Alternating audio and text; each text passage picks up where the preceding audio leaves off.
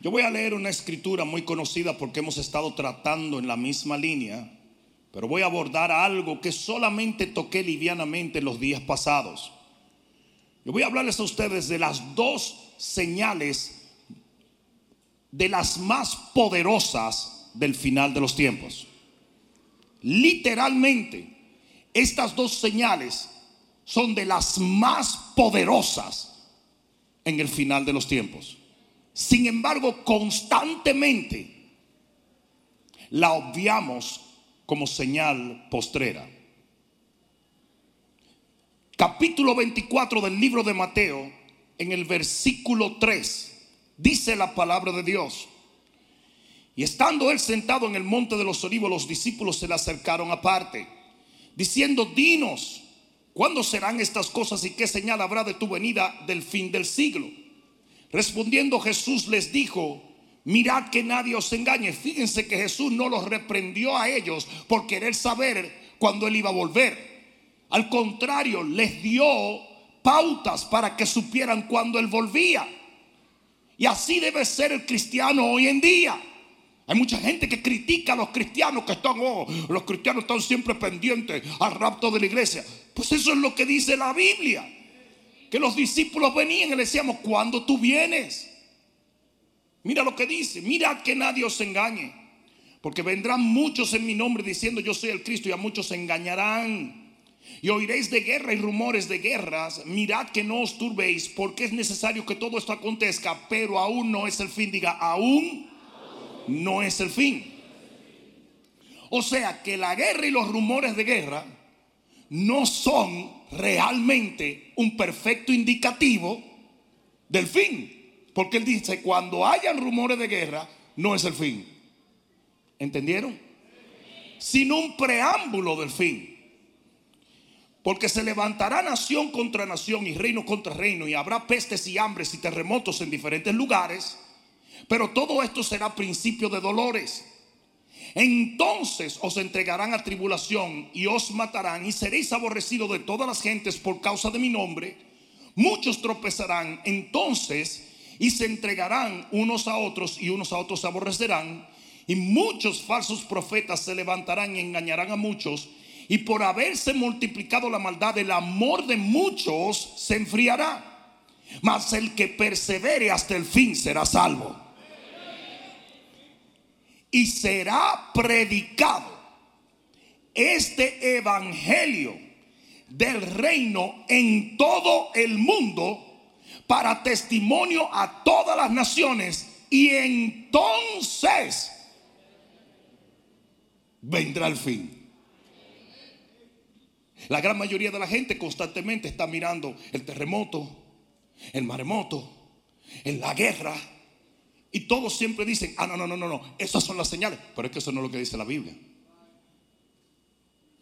Y yo voy a hablarles a ustedes en este día de dos de las más poderosas señales de que estamos viviendo en el final de los tiempos. Pon la mano en tu corazón y di, Padre mío, abre mi corazón para que yo pueda entender tu palabra y entendiéndola, yo puedo estar apercibido de las cosas que están a punto de suceder en la tierra. En el nombre de Jesús, dale un fuerte aplauso al Señor.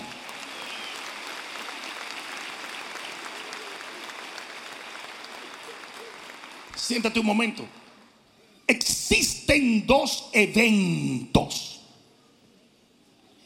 que causan un extraño contraste en lo que es el tiempo final. Porque estos dos eventos son totalmente opuestos. ¿Alguien me está escuchando? Si tú no te das cuenta de que de lo que Dios dijo respecto a estos dos eventos, tú vas a literalmente mal juzgar las señales del fin. ¿De qué dos eventos estoy hablando? De la gran apostasía y de la gran lluvia tardía. Será mejor que alguien diga amén. Y estos dos eventos asombrosamente van a correr simultáneamente. Al mismo tiempo que esté pasando la gran apostasía, va a estar sucediendo el avivamiento más grande que jamás se ha visto sobre la faz de la tierra. Alguien debió decir amén allí.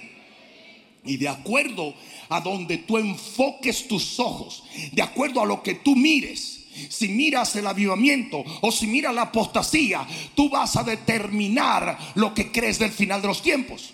Si el enemigo te hace mirar la apostasía, entonces tú vas a decir, uy, la, la, iglesia está perdiendo, el Señor está perdiendo, estamos siendo destruidos. Pero si tú pones tus ojos en lo que Dios va a hacer en este final de los tiempos, te vas a dar cuenta que Dios va a ser glorificado como nunca antes. Dile que está a tu lado, eso es para ti. Eso es para ti. De acuerdo al texto que leímos, en el versículo 5 dice, muchos serán engañados. ¿Cuántos? En el versículo 10 dice, muchos van a tropezar. ¿Cuántos? En el versículo 12 dice, muchos, pero muchos se van a enfriar en su amor. ¿Cuánto? Esto es lo que teológicamente se denomina la gran apostasía. Y óigame bien, ustedes saben por qué la gran tribulación es llamada la gran tribulación. Porque es una tribulación como nunca la ha habido sobre la faz de la tierra. Es por eso que hay un montón de teólogos que dicen que ya estamos viviendo en la gran tribulación. Cuando dice que solamente el segundo caballo del Apocalipsis matará la cuarta parte de los seres vivientes en la tierra. Hasta donde yo entiendo, eso no ha sucedido, porque si tú calculas de los 7 billones de personas, 7 a 8 billones de personas que están viviendo en la tierra, quita la cuarta parte, tendríamos una matazón increíble. Y eso solamente es el inicio de los sellos. ¿Alguien me está escuchando? Y eso no ha sucedido, pero sin embargo hay mucha gente que dice, ya estamos en la gran tribulación. No, hombre, no toda tribulación que ha habido sobre la tierra, toda pestilencia, todo terremoto, todo lo que ha venido del maligno, es un juego de niños comparado con lo que viene en la gran tribulación. Y lo más glorioso es que yo no lo voy a ver, porque yo no sé tú, pero yo me voy en el rapto de la iglesia.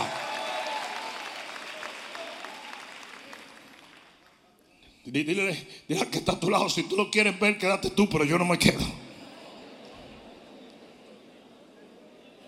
La gran apostasía es literalmente la separación de multitudes a nivel global de la fe cristiana.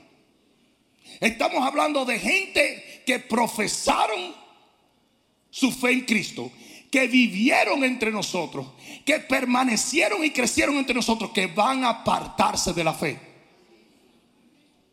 Tal y como lo dice Mateo 24. El amor se enfriará, otros serán engañados, otros serán, eh, otros tropezarán, se van a entregar los unos a los otros, van a aborrecer a sus hermanos. Esa era gente que estaba dentro, pero termina yéndose. Primera de Timoteo capítulo 4. Primera de Timoteo capítulo 4. Pero el Espíritu dice claramente, ¿cómo lo dice el Espíritu? Claramente, el que se quiera perder, que se pierda. Pero dice, el Espíritu dice claramente que en los postreros tiempos, no, escuchen, este es el apóstol Pablo hablando, y él pone el tiempo en que esto va a acontecer en el futuro. Él no dice que hoy va a pasar esto, él dijo, no, no, en los postreros tiempos. ¿Saben cuáles son los postreros tiempos? Estos. Dice, en los postreros tiempos algunos apostatarán de la fe, escuchando a espíritus engañadores y doctrinas de demonios por la hipocresía de mentirosos que teniendo cauterizada la conciencia, prohibirán casarse y mandarán abstenerse de alimentos que Dios creó para que con acción de gracia participasen de ellos los creyentes y los que han conocido la verdad Porque todo lo que Dios creó es bueno y nada de desecharse si se toma con acción de gracia. Porque por la palabra de Dios y la oración es santificado. O sea que se va a levantar un montón de gente predicando abstinencia en ciertas cosas para que la gente se salga de la gracia de Dios y comience a entrar en un legalismo hostil a Dios. Y dice que esto lo van a hacer espíritus demoníacos a través de hombres que van a hablar la mentira.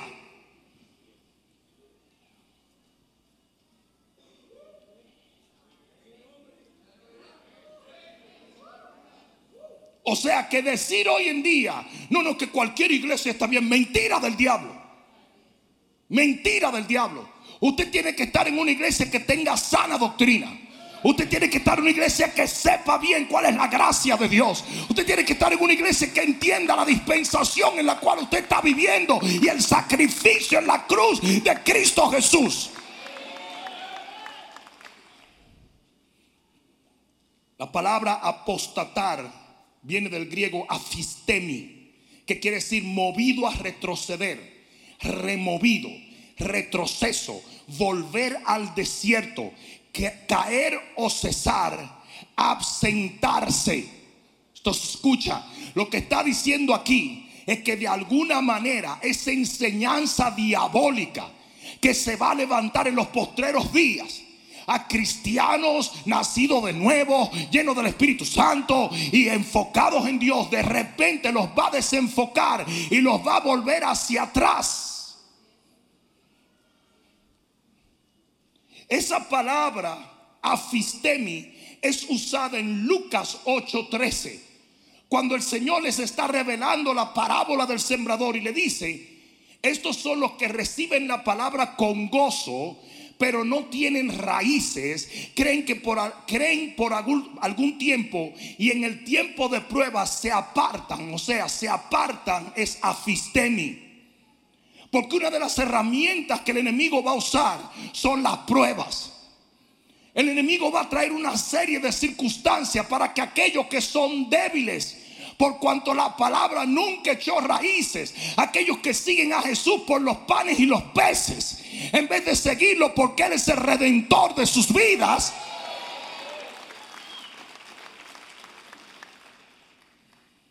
Ese tipo de gente va a volver atrás.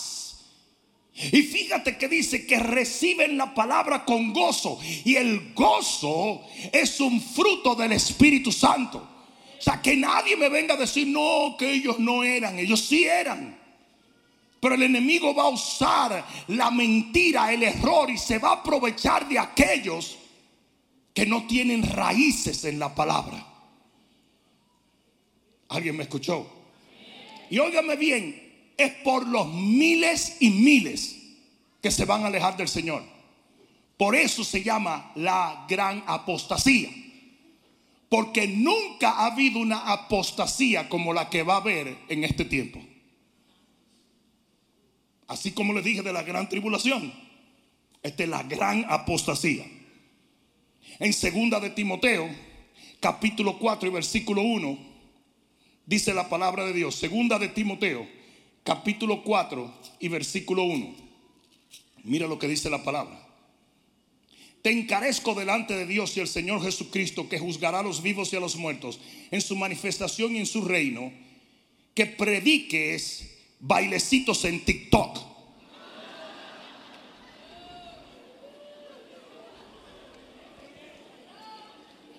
Que promuevas mercancías en Instagram. Que te tires foto en el carro que compraste. En eso es que están los predicadores hoy en día. Eso es lo que tú ves en las redes sociales. Una exhibición ridícula ante un mundo que no quiere oír la palabra de Dios. Ellos buscan no ofender al pecador. Yo he visto pastores que son puros gays, supuestamente para atraer a los gays. He visto otros que se han autodeclarado modelos He visto otros que no cesan de, de gloriarse en las cosas físicas, hasta las cirugías plásticas las enseñan en las redes sociales. Y, la, y el mundo felices aplaudiéndolo. Cuando el mundo te aplaude, usted está en problema.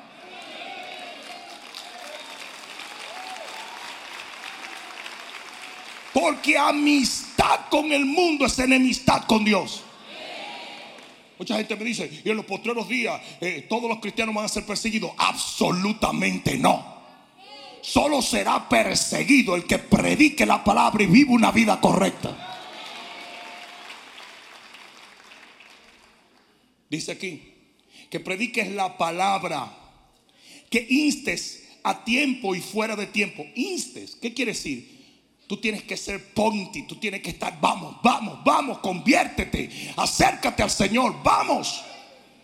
Instes a tiempo y fuera de tiempo, redarguye, reprende. ¿Sabes lo difícil que es encontrar hoy?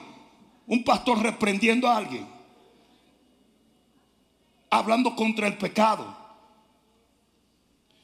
Dice, a tiempo y fuera de tiempo, redarguye, reprende, exhorta con toda paciencia y doctrina, porque vendrá tiempo, y es este el tiempo, cuando no sufrirán la sana doctrina, sino que teniendo comezón de oír, se amontonarán maestros conforme a sus propias concupiscencias, no de acuerdo a la palabra, de acuerdo a cómo ellos interpretan la palabra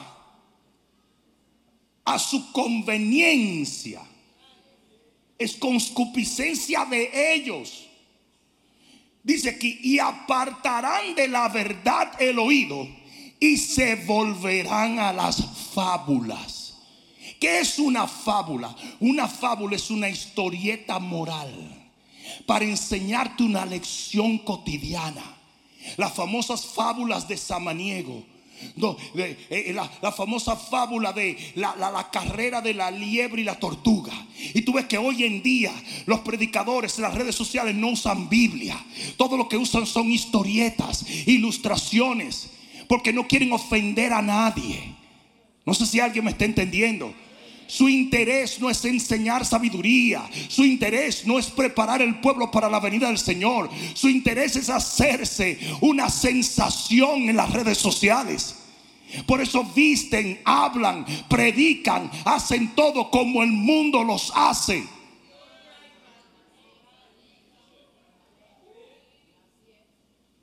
Los invitan a los programas más inmundos que existen, seculares. Oprah, ese demonio, cada vez que invita un predicador, lo destruye. Porque le hace una sola pregunta. Le dice, entonces Cristo es la única vía. Y claro, como ahora estamos en inclusión. No, no es la única vía, no. Dios también ve a la gente buena. Mentira del diablo. El único camino se llama Jesús de Nazaret. Nadie, nadie, ni bueno, ni malo, ni regularcito viene al Padre, sino por Cristo Jesús.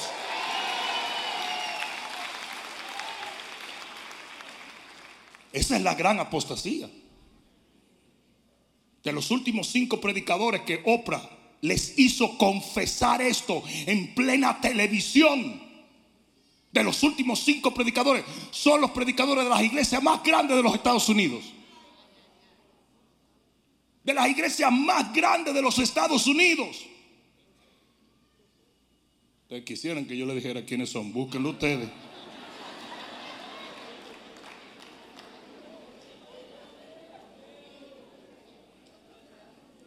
Por eso hoy tenemos iglesias que están metidos en lo mismo que está metido el mundo secular.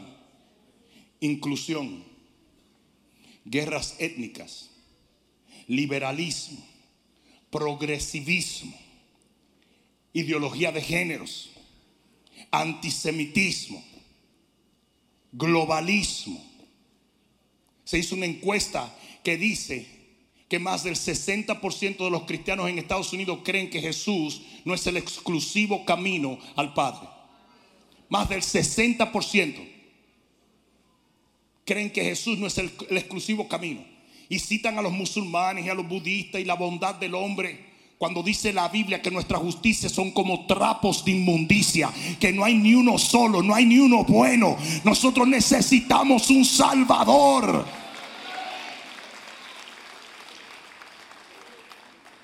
Si usted se pudiera salvar por usted mismo, qué crueldad hubiese sido que el Padre hiciera a Jesús, su Hijo, morir por usted. Hubiese sido lo más cruel si hubiera otra manera. A un Jesús le dijo, si hay otra manera, pasa de mí esta copa. Y el Padre dijo, hijo, no la hay.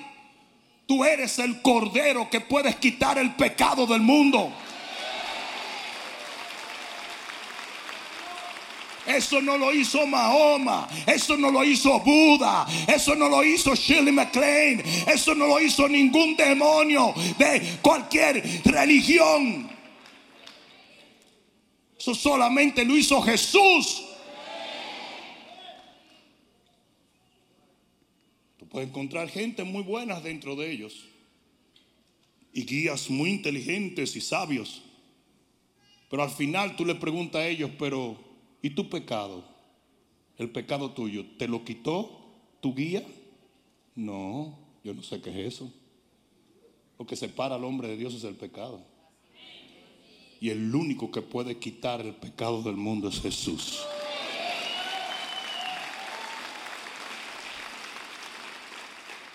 Porque hay iglesias así, porque son adoctrinados por la narrativa del diario vivir.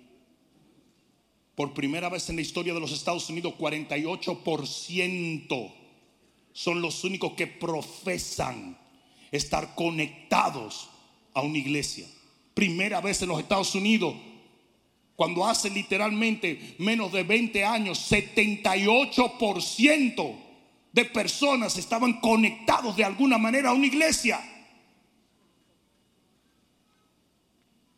Y una de las cosas que más aceleró este éxodo masivo fue la famosa pandemia.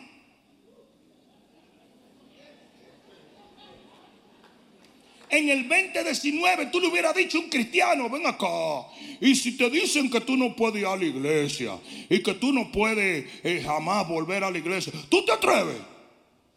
Tú eres loco. A mí que me maten, pero yo sirvo a Cristo. 2020, todo el mundo en la casa.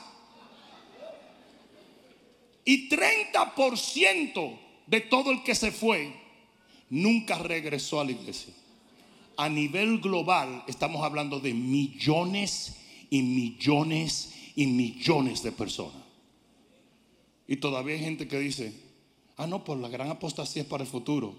It is happening right now.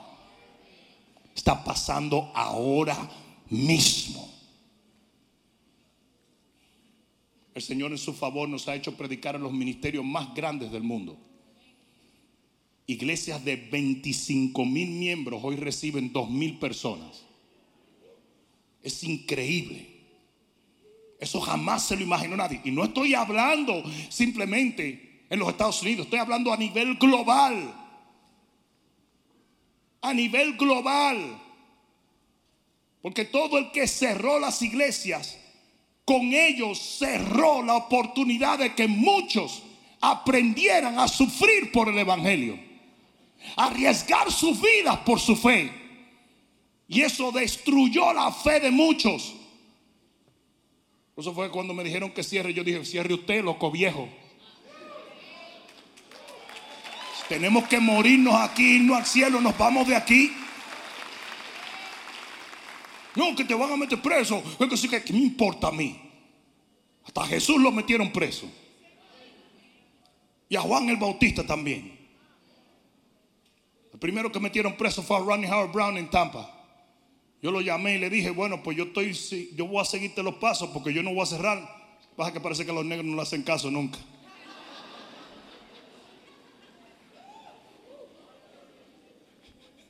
No me hicieron caso.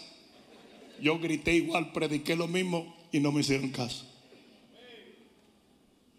Para un éxodo masivo, hay una, hay una apostasía masiva sucediendo todavía en este momento. ¿Quién nos iba a decir que un bichito de esa manera, de ese tamaño, un microorganismo, que sé yo, cuántos nanos, iba a destruir la fe de gigantes. Impresionante. Yo le dije a algunos pastores, el día que yo lo vea predicando a ustedes del Salmo 91, les voy a dar con la Biblia en la cara.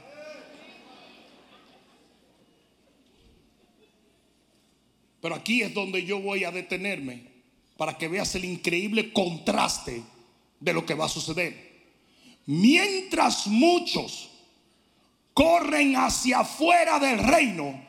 Millones y millones y millones vendrán corriendo al reino de los cielos. No, no, no, no, no, no, no, Dale gloria a Dios. Aleluya. Porque Mateo 24 dice claramente en el versículo 14, y será predicado este evangelio del reino en todo el mundo para testimonio a todas las naciones. Y entonces vendrá el fin, viene un avivamiento como nunca jamás se ha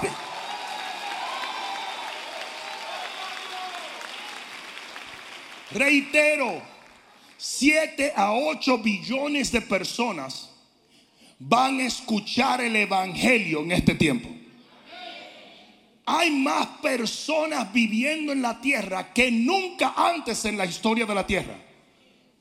Pero dice que todas las naciones van a escuchar el Evangelio de Cristo Jesús. No, ustedes no me están oyendo. Ustedes no me están oyendo. Esta generación, la generación del fin, la generación que antecede el rapto de la iglesia, la generación que está esperando la trompeta, va a alcanzar todas las naciones de la tierra. Y tú dices, pastor, ¿cuándo es esto? Right now. Más personas se están convirtiendo hoy en día que en ninguna otra parte de la historia de la humanidad. Será mejor que alguien diga amén aquí. Será mejor que alguien diga amén. Y no estoy hablando en Estados Unidos o en Latinoamérica solamente. Estoy hablando de China. Estoy hablando de, de países musulmanes. Hay una cantidad excesiva de musulmanes convirtiéndose. Es una cosa impresionante. En Israel, judíos convirtiéndose al Señor por miles y miles. Alguien tiene que dar gloria a Dios hoy. Si tú buscas en las redes sociales, hay interminables testimonios de musulmanes que Jesús se le apareció y los trajo a él. Sanidades milagros, conversiones masivas. Jesús está apareciendo en los peregrinajes a la Meca, delante de las multitudes. Jesús mismo. Yo dije Jesús mismo. Aleluya. Milagros tomando lugar en, todo lugar. Es interesante y voy a volver a decir, el versículo 6 dice, los terremotos no son la indicación del final, es el avivamiento seguido por la gran apostasía.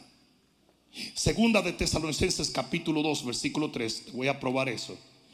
Segunda de Tesalonicenses capítulo 2 y versículo 3. ¿Alguien está aprendiendo algo? Mira lo que dice la palabra. Nadie os engañe. Recuerden que eso fue lo primero que Jesús dijo. Nadie os engañe.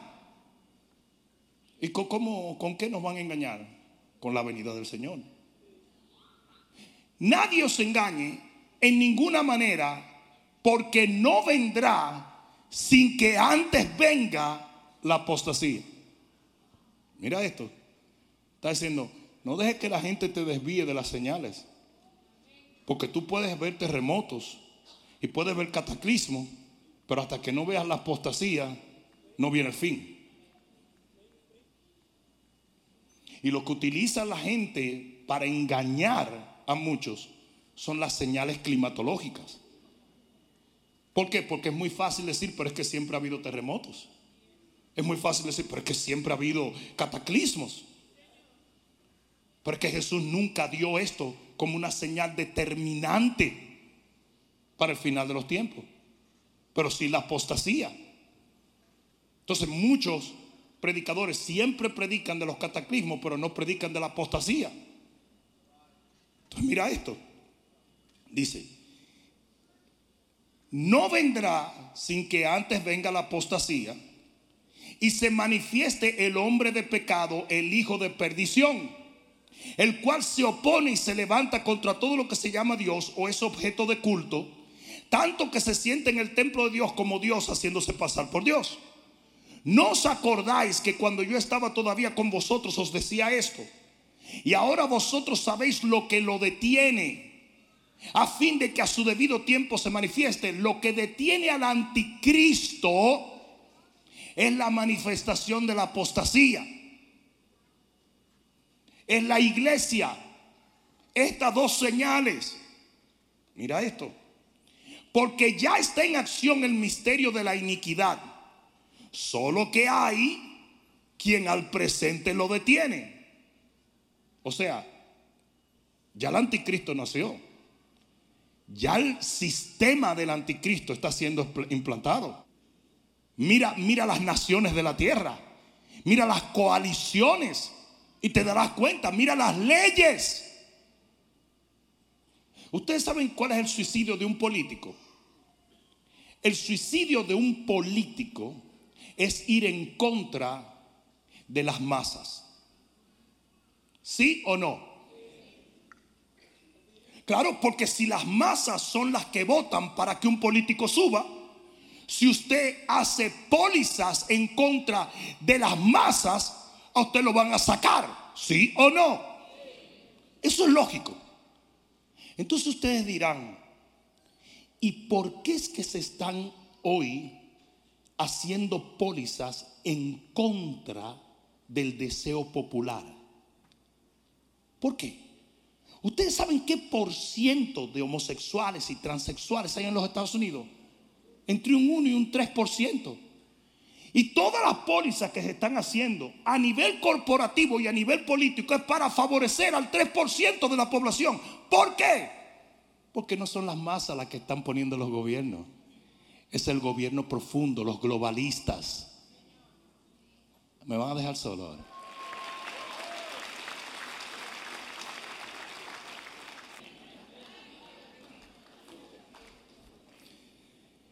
Versículo 7, ya está en acción el misterio de la iniquidad. Solo que hay en el presente quien lo detiene hasta que él a su vez se ha quitado de en medio.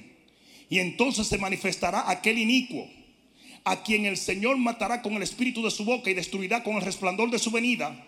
Inicuo, hablando del anticristo, cuyo advenimiento es por obra de Satanás con gran poder y señales y prodigios mentirosos y con todo engaño de iniquidad para, que los que se, para los que se pierden por cuanto no recibieron el amor de la verdad.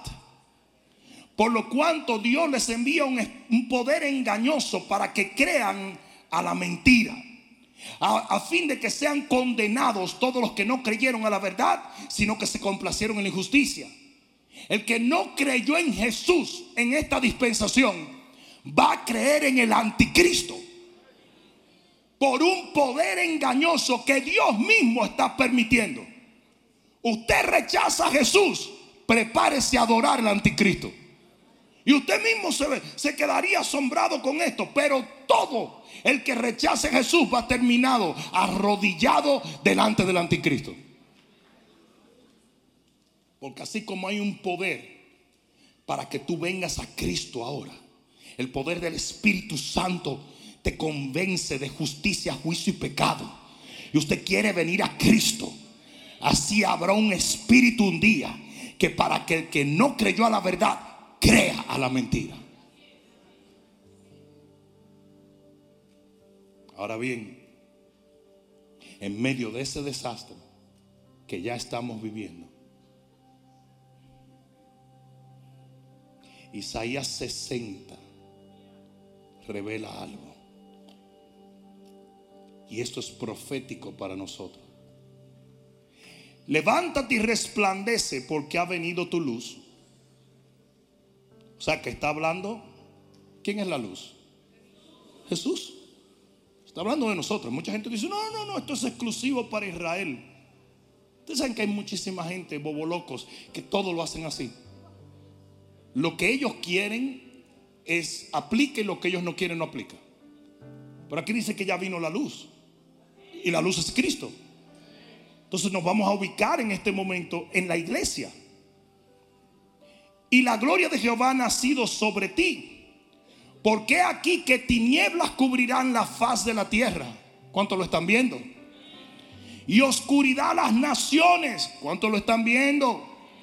Más sobre ti amanecerá Jehová. Y sobre ti será vista su gloria. Y andarán las naciones a tu luz y los reyes al resplandor de tu nacimiento. Esa es la lluvia tardía. Que mientras todas estas tinieblas oscurece a muchos, la gloria de Dios ilumina a otros. What a contrast. Alza tus ojos alrededor y mira. Estos se han juntado y vinieron a ti. Tus hijos vendrán de lejos y tus hijos serán llevadas en tus brazos. Entonces verás y resplandecerás y se maravillará y se ensanchará tu corazón porque haya vuelto la multitud del mal y las riquezas de las naciones hayan venido a ti. Esa es la lluvia tardía. Y ese es el contraste tan horrible que vamos a vivir en los postreros días. Por un lado, millones alejándose del Señor. Pero por otro lado, millones viniendo a Cristo. Si se lo va a dar, dáselo fuerte. Aleluya. Aponte de pie en este día.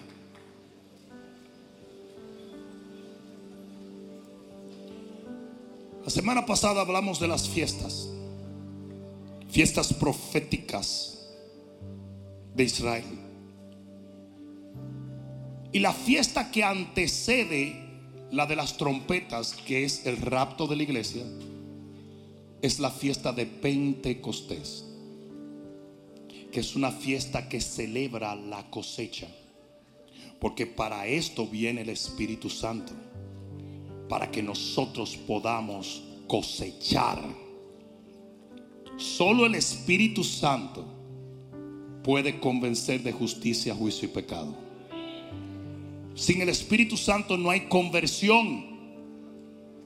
Por lo tanto, la fiesta de Pentecostés venía antes del verano, porque el verano iniciaba la siembra y la cosecha.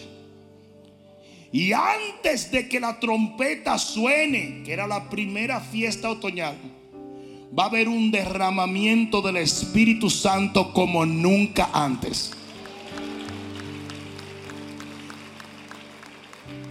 Habían dos lluvias principales.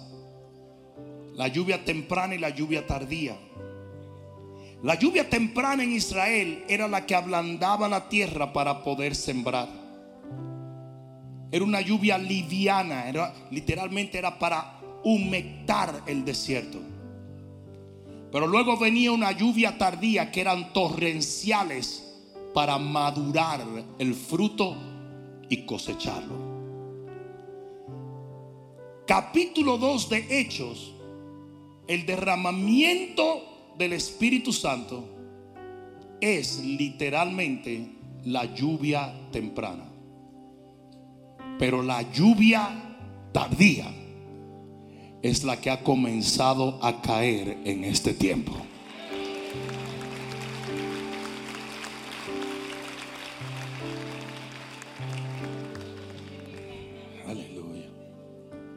Yo veo, y ahora.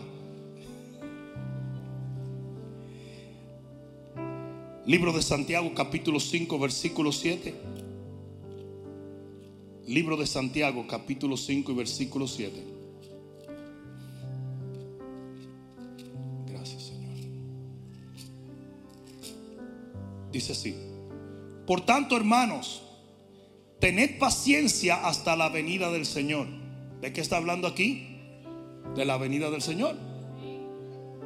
Dice, mirad como el labrador espera el precioso fruto de la tierra, aguardando con paciencia hasta que reciba la lluvia temprana y la tardía. Tened vosotros paciencia y afirmad vuestros corazones porque la venida del Señor está cerca. ¿Qué está diciendo allí la Biblia? Está diciendo tranquilo. ¿Tú quieres saber cuándo es que viene el fin? Cuando la lluvia tardía caiga, entonces viene el fin. ¿Por qué? Porque estas son dos de las más poderosas señales de la venida del Señor la gran apostasía y la gran lluvia tardía.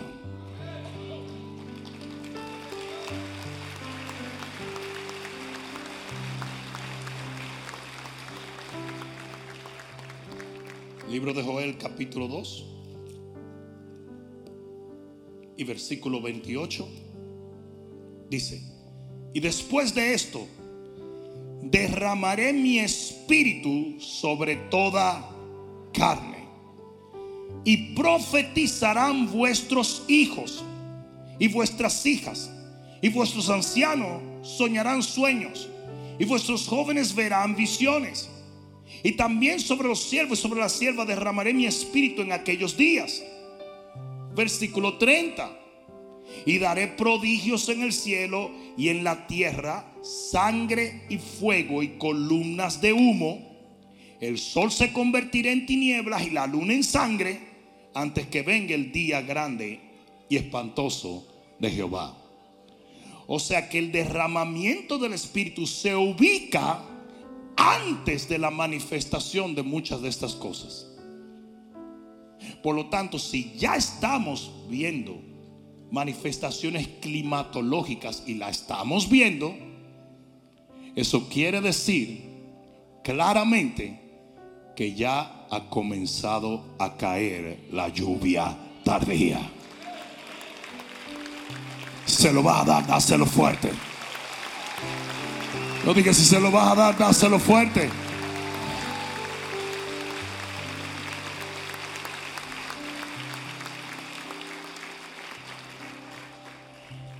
Uno de los últimos cálculos que nosotros hicimos sobre cuántas personas habíamos llevado a un éxodo en los últimos años nos ponía más o menos en los 40 mil personas.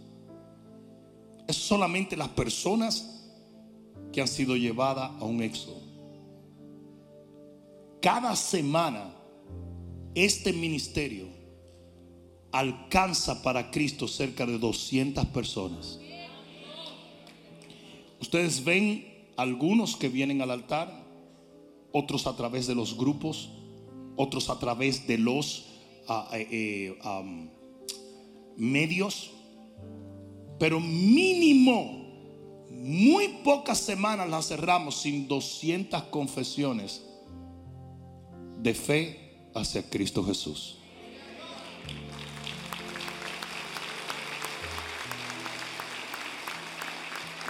A ustedes dirán, bueno, pero eso no... Multiplica eso en 30 años que hemos estado celebrando en este tiempo. La lluvia tardía ya está cayendo. Y hay manifestaciones que todavía no han tomado lugar y quizás hablaré más de esto más adelante. Porque viene un incremento explosivo no solamente en conversiones, sino en manifestaciones milagrosas por el Espíritu de Dios.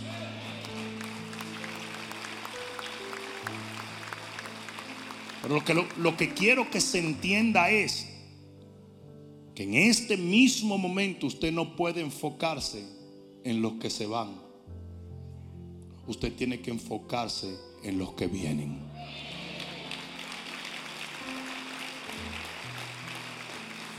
Porque muchos serán engañados, muchos serán enfriados en su amor, muchos van a volver atrás, pero muchos más van a venir al reino de los cielos.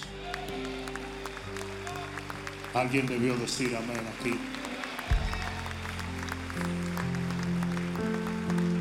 Ah, termino con esto. La Biblia dice en Proverbio, el hijo que duerme en tiempo de cosecha es hijo que avergüenza a su padre. La iglesia no puede dormirse en este tiempo. Usted tiene que poner esa mano en el arado y comenzar a predicar este evangelio hasta el último aliento de su vida.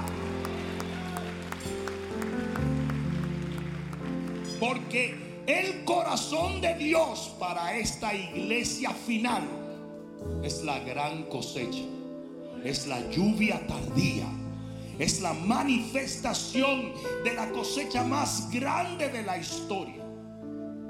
Y si tú eres parte de esa cosecha, entonces ven un momento, déjame orar por ti y cerrar en oración en este día. Acércate, cierra tus ojos y levanta tus manos al cielo. Gracias Jesús. Gracias.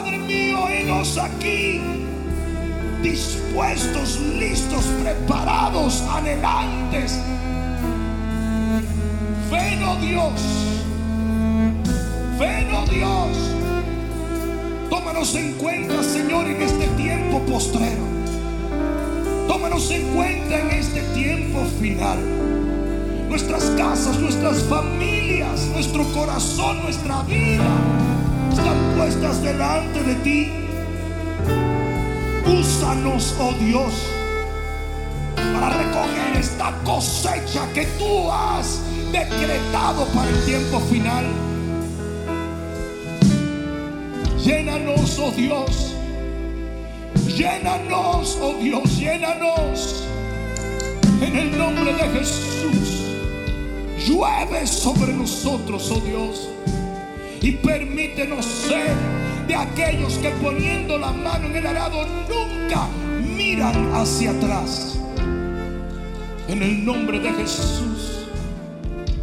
Levanta tus manos al cielo y dile, Padre, en el nombre de Jesús, queremos ser agentes, obreros de esta cosecha final. He aquí mi vida.